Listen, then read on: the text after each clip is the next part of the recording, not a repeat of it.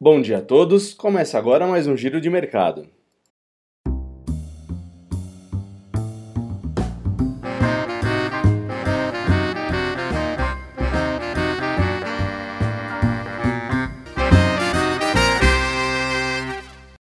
E o Ibovespa fechou a semana passada em queda de 1,3% nos 96.999 pontos, acompanhando o pessimismo global, com o aumento de casos de coronavírus na Europa e a possibilidade de realização de novos lockdowns.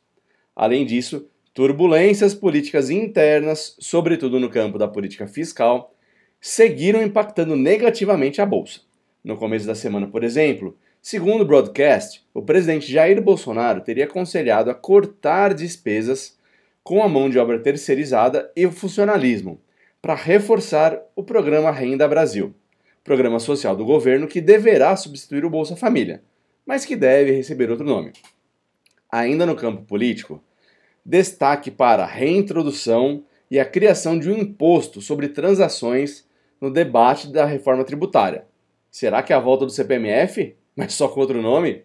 Bom, esse imposto, que poderia arrecadar 120 bilhões ao ano nas contas do Ministério da Economia, teria seus recursos usados para bancar a desoneração da folha de pagamentos e o aumento da faixa de isenção do imposto de renda. Mas ainda há resistência entre os deputados.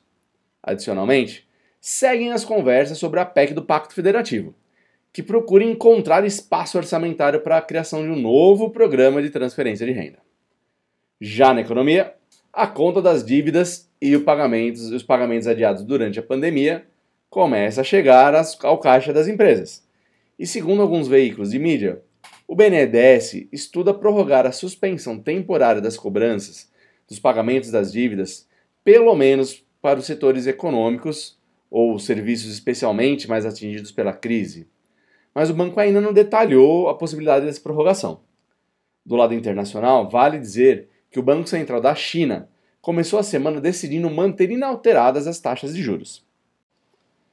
Por fim, nos Estados Unidos, com o falecimento da mais antiga juíza da Suprema Corte dos Estados Unidos, que aliás foi destaque no noticiário político internacional, abre uma nova vaga a ser preenchida.